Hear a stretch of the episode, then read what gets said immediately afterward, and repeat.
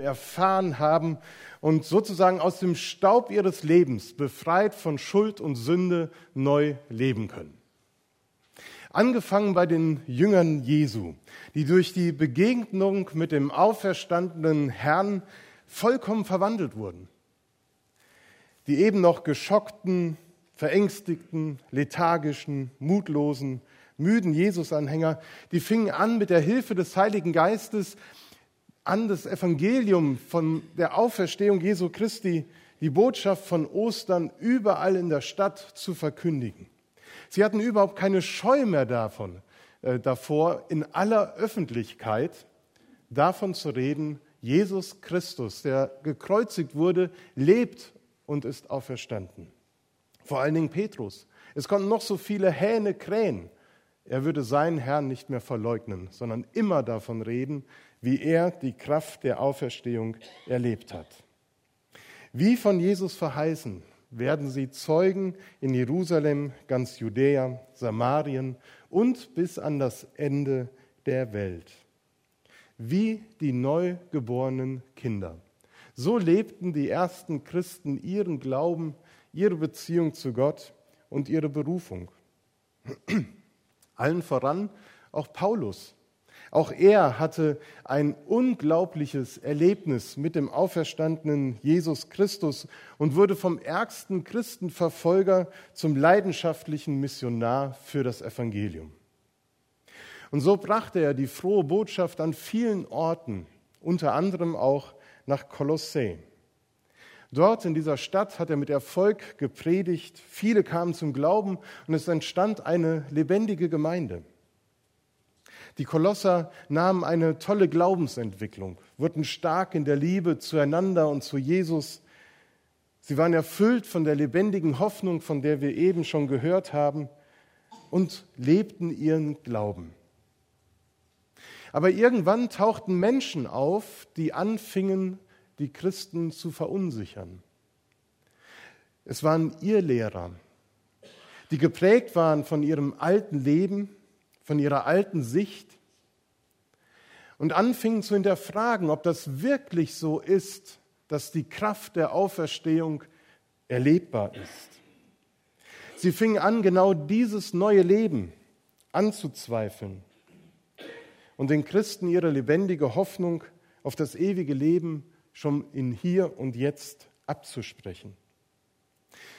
In ihren Ohren klang das anmaßend so wie für viele Menschen es heute genauso anmaßend klingt, dass Menschen, die unter denselben irdischen Bedingungen wie alle anderen leben, von einem neuen Leben, von einer Neugeburt in Jesus Christus sprechen.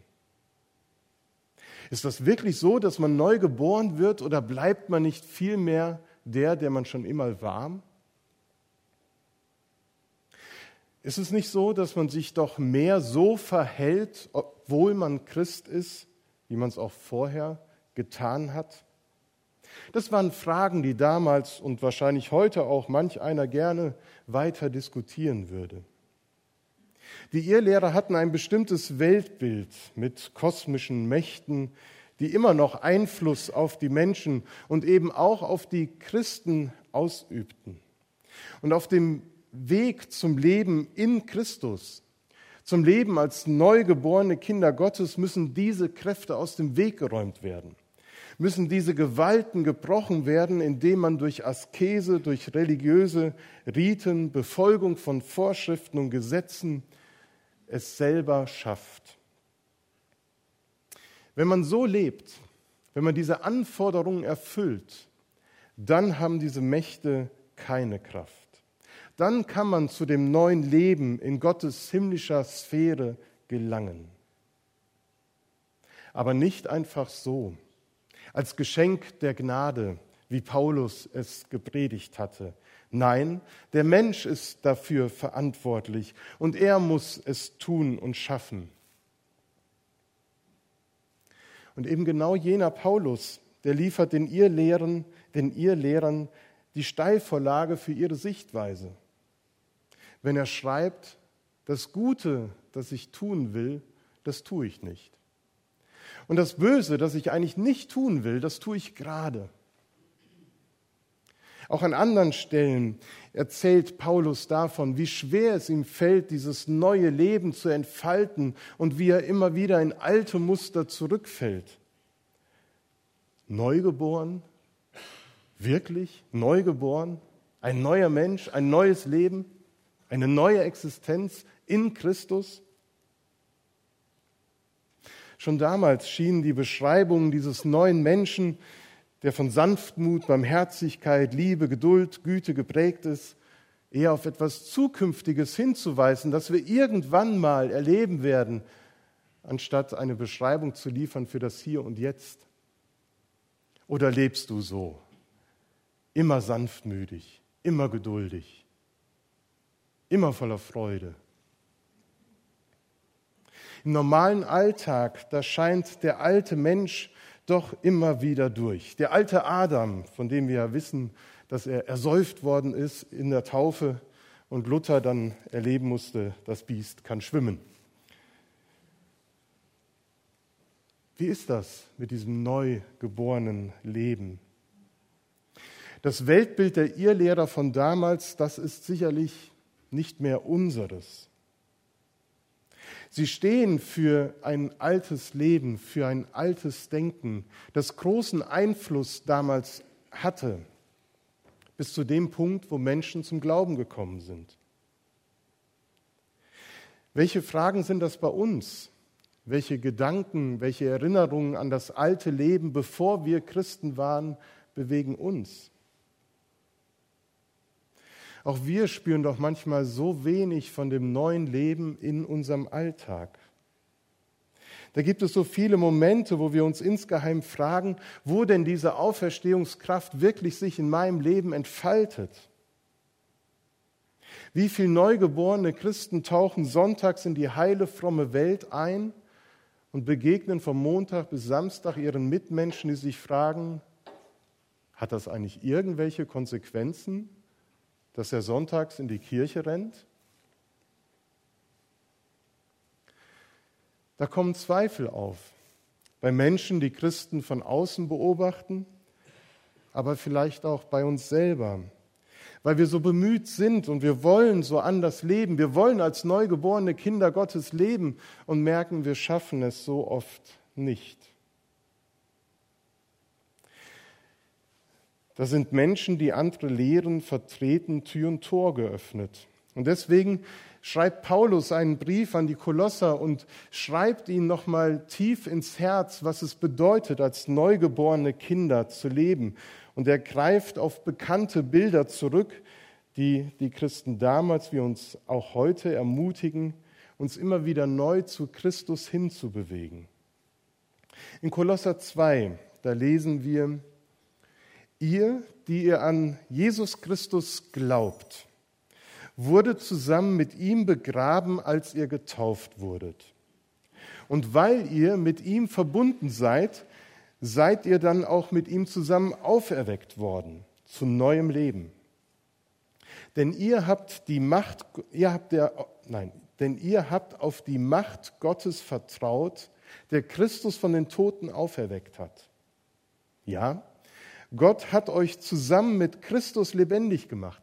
Ihr wart tot, tot aufgrund eurer Verfehlung, eurer Sünden und wegen eures unbeschnittenen, sündigen Wesens. Doch Gott hat uns alle unsere Verfehlungen und Sünden vergeben.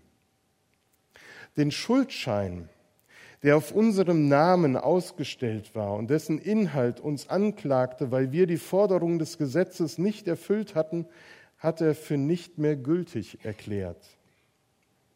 Er hat diesen Schuldbrief ans Kreuz genagelt und damit für immer beseitigt. Und die gottfeindlichen Mächte und Gewalten hat er entwaffnet und ihre Ohnmacht vor aller Welt zur Schau gestellt. Durch Jesus Christus hat er einen triumphalen Sieg über sie errungen.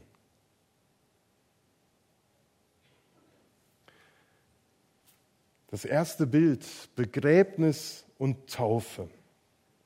Zurzeit läuft ein Taufkurs mit fünf Täuflingen und über dieses Bild haben wir jetzt neulich intensiv auch nachgedacht. Wenn Paulus von Sünde spricht, dann meint er nicht einfach nur unsere Verfehlungen, unsere Fehltritte und Handlungen, die wir vielleicht hätten vermeiden können. Nein, sie sind für ihn Auswirkungen davon, dass wir im Lebensraum Sünde verstrickt und verhaftet sind. Sünde ist ein Lebensraum, ein Machtbereich, in dem wir auf dieser Welt leben. Und diese Wirklichkeit der Sünde, sie hat Macht über unser Denken, Wollen, Entscheiden und Handeln. Wir sind in diesem Lebensraum der Sünde gefangen und können, so sehr wir uns auch anstrengen und bemühen, uns niemals selbst aus ihm befreien. Sünde ist eine Macht, die unser Leben zum Schlechten bestimmt und es damit zerstört, letztendlich zum Tod führt. Aber durch den Glauben, durch das Vertrauen in Christus wurden wir mit ihm, der für unsere Sünden gestorben ist, begraben. Und weil wir mit ihm verbunden sind, auch wieder auferweckt zu neuem Leben. Das wird in der Taufe symbolisiert, die wir Ende Mai hier feiern werden. Dann werden die Täuflinge hier in dem Becken, wo dann Wasser sein wird, untergetaucht und wieder hervorgeholt. Und das, was, da was in der Taufe dargestellt wird, ist wie ein Perspektivwechsel.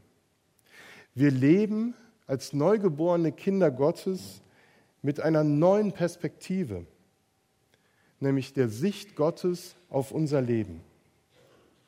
Wir sind es ja in der Regel gewohnt, Dinge für wahr und für real zu halten, die wir selber erleben. Das, was wir erleben, das ist die Realität. Und der Text lädt uns ein, einmal zu fragen, ob es sein kann, dass wir vielleicht etwas nicht erkennen und wahrnehmen, was für Gott aber schon Wirklichkeit und real ist. Was das etwas verdeutlichen kann, sind zum Beispiel Eltern, die ihr Kind auf die Schule vorbereiten. Das Kind ist noch im Kindergarten und das ist seine reale Lebenswelt.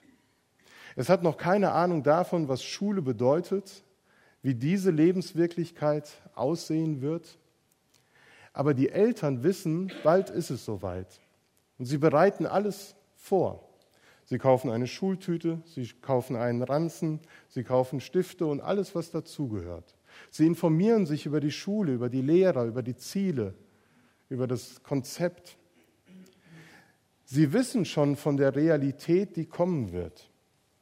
Das Kind kennt das noch nicht. Aber für die Eltern ist vollkommen klar, unser Kindergartenkind, dieser kleine Trotzkopf, der wird bald Erwachsen- und Schulkind.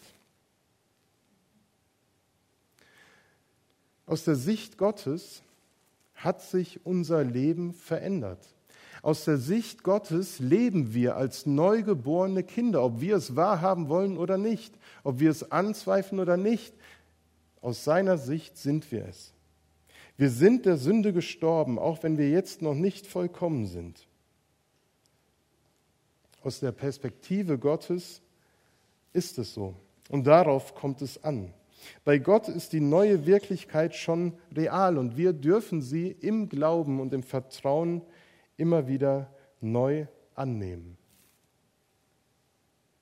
Wie oft sehen wir nur das, was uns misslingt? Wie oft achten wir nur auf unsere Fehltritte, auf unsere Sünden, die wir begehen und fragen uns, wie kann daraus Gutes werden? Wo ist dieses gute neue Leben, das Gott schenkt und wo er sagt, das ist schon Realität? Dazu sehen wir jetzt ein kurzes Video aus dem Alpha-Kurs, das das auf sehr schöne Art und Weise deutlich macht, wie Gott eigentlich damit umgeht. Spielst du das Video mal ein?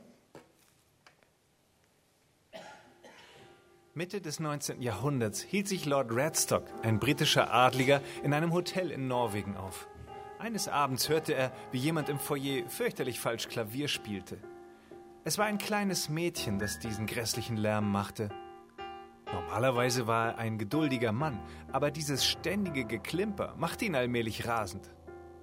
Dann sah er einen Mann kommen, der sich neben das Mädchen setzte. Aber der Mann unterbrach das Mädchen nicht, sondern er begann, sie zu begleiten. Mit jedem seiner Anschläge ergänzte er ihre Töne, und auf einmal war das Hotel erfüllt von einem atemberaubenden Klang. Er machte aus ihren Fehlern und Missklängen etwas unglaublich Schönes. Erst später erfuhr Lord Redstock, dass der Mann, der das Mädchen begleitete, ihr Vater war, ein berühmter russischer Komponist des 19. Jahrhunderts, Alexander Borodin.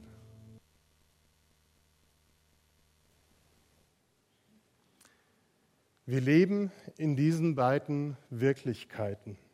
Wir produzieren so viele Misstöne, auch als Christen. Aber immer wieder legt Gott seine Töne mit hinein. Und so kann auch in unserem Leben immer wieder ein voller Klang entstehen. Ein Lied entstehen, das das neue, neue Leben, das Leben der neugeborenen Kinder besingt. Und so geht Gott mit unseren Misstönen, mit unseren Fehltritten um. Er ergänzt sie mit seiner Liebe, mit seiner Gnade. Er vergibt sie. Und diese Gewissheit, dass das so ist und dass Gott so handelt, möchte Paulus den Kolossern und uns eben vermitteln. Und dieser Perspektivwechsel, der konnte vollzogen werden, weil Christus den Schuldschein, der auf unserem Namen ausgestellt war und dessen Inhalt uns anklagte, weil wir die Forderungen des Gesetzes nicht erfüllt hatten, für nicht mehr gültig erklärt hat. Er hat ihn ans Kreuz genagelt und damit für immer beseitigt. Der Schuldbrief. Ich weiß nicht, wer von euch Schulden hat bei der Bank, bei anderen Menschen. Kredite sind ja leicht zu haben, weil damit noch Banken Geld verdienen können. Und in der Regel werden die Kredite meistens auch zurückbezahlt. Aber was wird, wenn die Schuldenlast zu hoch wird? Wenn man auf einmal keine Möglichkeit mehr sieht, aus eigener Kraft es zurückzuzahlen. Ich habe hier so einen Schuld, äh, Schuldbrief mal aufgerollt und würde euch gerne mal fragen, wem diese Zahl etwas sagt. Bitte? Ja, das sind die Staatsschulden der Bundesrepublik Deutschland. Von heute Morgen, glaube ich, um 8.40 Uhr.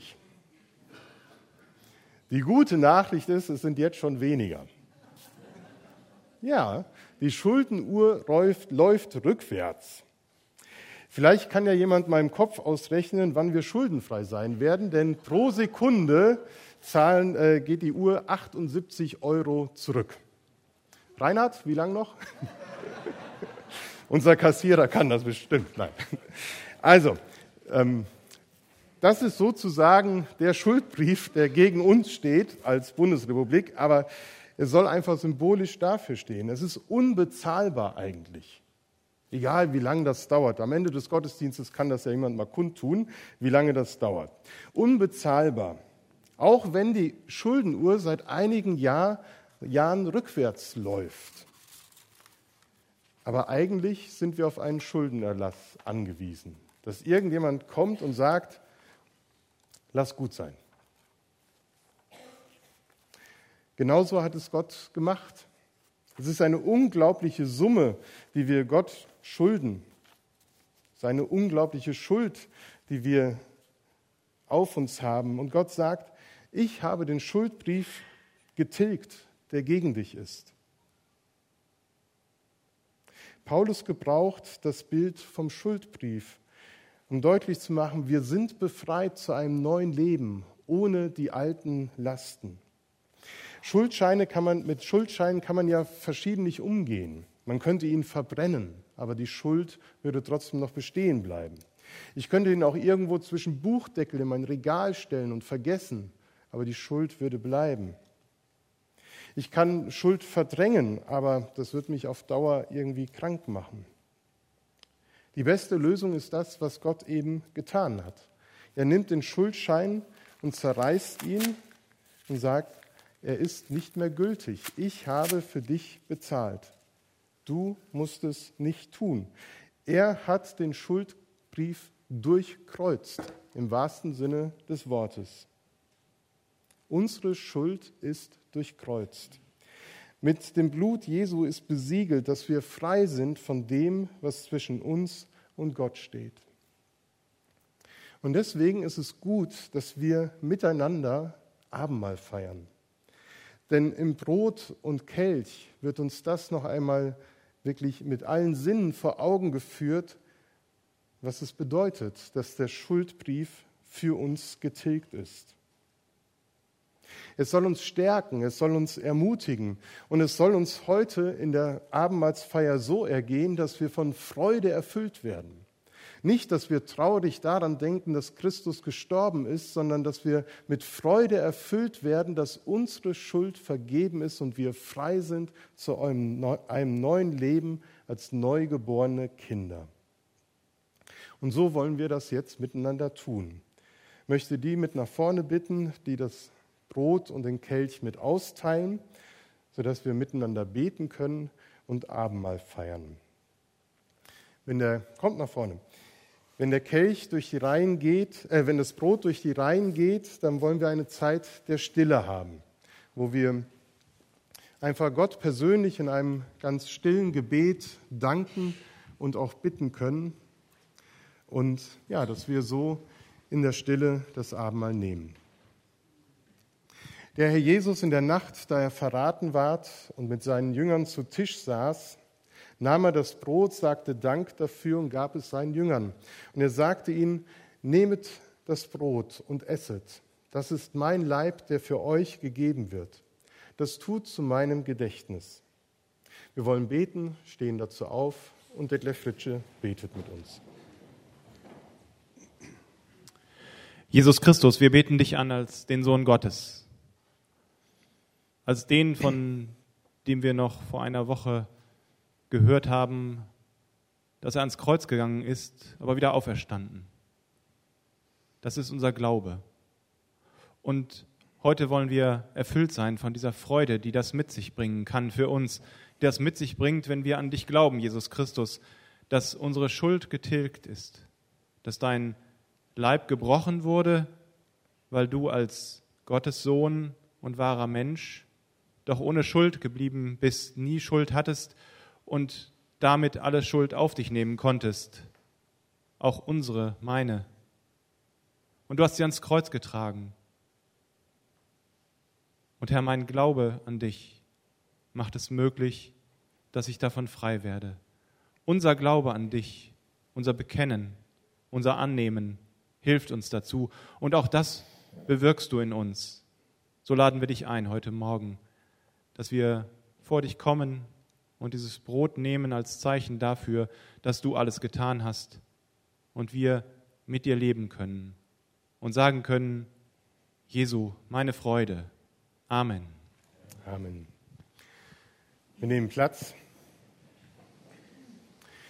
Als Jesus Christus als der Auferstandene seinen Jüngern begegnet ist und mit ihnen das Brot teilte, da wurden ihnen die Augen geöffnet und sie erkannten ihn, wer er war. Halleluja. Nehmt, esst und erkennt, wie freundlich und barmherzig der, der Herr ist. Erkennt, dass er auferstanden ist und in dir lebt. Amen.